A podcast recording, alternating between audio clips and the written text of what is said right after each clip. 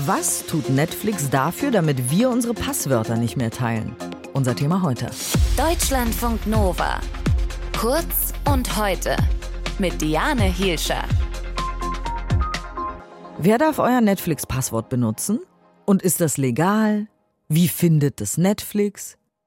Wie kann Netflix mehr Geld verdienen und wir trotzdem auch im Urlaub glotzen? Was haben wir da schon oft drüber berichtet, über all diese Fragen? Aber ist ja auch wichtig. Jahrelang hat Netflix nämlich das einfach so toleriert, dass wir Passwörter untereinander teilen und uns so quasi äh, das Streaming teilen auch. Nur einer bezahlt oder man teilt sich den Preis, wie auch immer. Aber diese Zeiten sind jetzt auf jeden Fall vorbei. Seit einiger Zeit geistern nämlich immer neue Ideen durch das Netz, wie Netflix gegen diesen Passworttausch irgendwie vorgehen könnte. Jetzt steht wohl die Lösung fest, zumindest aus Sicht von Netflix. Netzautor Andy Noll, was kommt da auf uns zu? Ja, das lässt sich tatsächlich seit einigen Stunden auf den deutschen Hilfeseiten äh, bei Netflix nachlesen, wo seit gestern eine zusätzliche Seite aufgetaucht ist. Und demnach wird für jeden Netflix-Account ein sogenannter Hauptstandort zum entscheidenden Kriterium. Dieser Standort wird über das lokale Netzwerk, also WLAN oder LAN, richtig mit Kabel noch, definiert und zugeordnet. Wer nun dann auf die Idee kommt und im Urlaub einen fremden PC nutzen will, um dort Filme zu gucken, der könnte dann zumindest kurzfristig vor einem schwarzen Bildschirm sitzen. Man muss dann einen Code anfordern bei Netflix, der dann per E-Mail oder als SMS äh, verschickt wird. Dann hat man 15 Minuten Zeit, den Code auf äh, diesem neuen Gerät einzugeben. Und dann darf man offenbar auch wieder Filme gucken. Ganz ehrlich, da habe ich schon gar keinen Bock mehr. Ähm, wie bekommt Netflix denn überhaupt heraus, wo ich mich gerade befinde? Also da lässt sich das Unternehmen nicht vollständig in die Karten schauen, muss man sagen. Netflix schreibt lediglich auf der Homepage, dass man den Standort via IP-Adresse, Geräte-ID, also eine ID, die, die fest an den Laptop oder das Tablet geknüpft ist, und über die Kontoaktivitäten überprüft. Also kurz gesagt, wir werden einfach überwacht. Ne? Wer dann nicht an seinem Hauptstandort streamt, der wird möglicherweise in regelmäßigen Abständen aufgefordert, sich mit diesen, ja, wie ich gerade erklärt habe, zugeschickten mhm. Codes zu verifizieren. Das würde es dann natürlich Kumpeln erschweren, äh, mit mit unserem Konto zu streamen. Denn die haben ja im Regelfall nur das Netflix-Passwort, aber keinen Zugriff auf unser Mailfach mit diesen Verifizierungscodes, die dann dort regelmäßig eintrudeln. Und wie sind so die Reaktionen auf diese Verschärfung?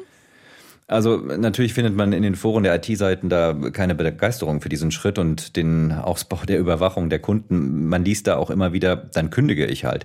Aber was vor allem auffällt, finde ich, viele Details sind einfach noch unklar. So hieß es zuerst, dass man auf Reisen den separaten Aktivierungslink, also diesen, diesen Code dann nur sieben Tage nutzen kann. Wenig später war der Hinweis auf der Hilfeseite dann von Netflix wieder verschwunden.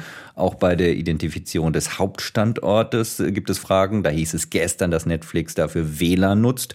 Mit WLAN lässt sich der Standort natürlich viel genauer zuordnen als über eine IP-Adresse. Da ist das Raster viel gröber.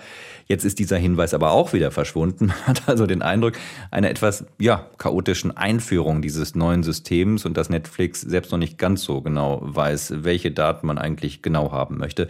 Wenn demnächst permanent irgendwelche Verifizierungscodes eingegeben werden müssen, dann, das liest man in den Foren gerade häufig, wird das sicher viele User vergraulen, die sagen dann, dann kündige ich einfach. Wie groß ist denn das Problem überhaupt? Problem jetzt in Anführungszeichen, also das Problem von Netflix quasi durch Passwort-Sharing? Ja, Netflix selbst geht davon aus, dass weltweit gut 100 Millionen Netflix-Konten über Haushaltsgrenzen hinweg genutzt werden. Unabhängig überprüfen lassen sich diese Zahlen natürlich nicht. Jetzt werden wahrscheinlich die ausgesperrten Zusatzgucker nicht alle ihr eigenes Abo abschließen. Ähm, also was ist, wenn die Strategie nicht aufgeht? Dann könnte man einfach das wieder zurücknehmen?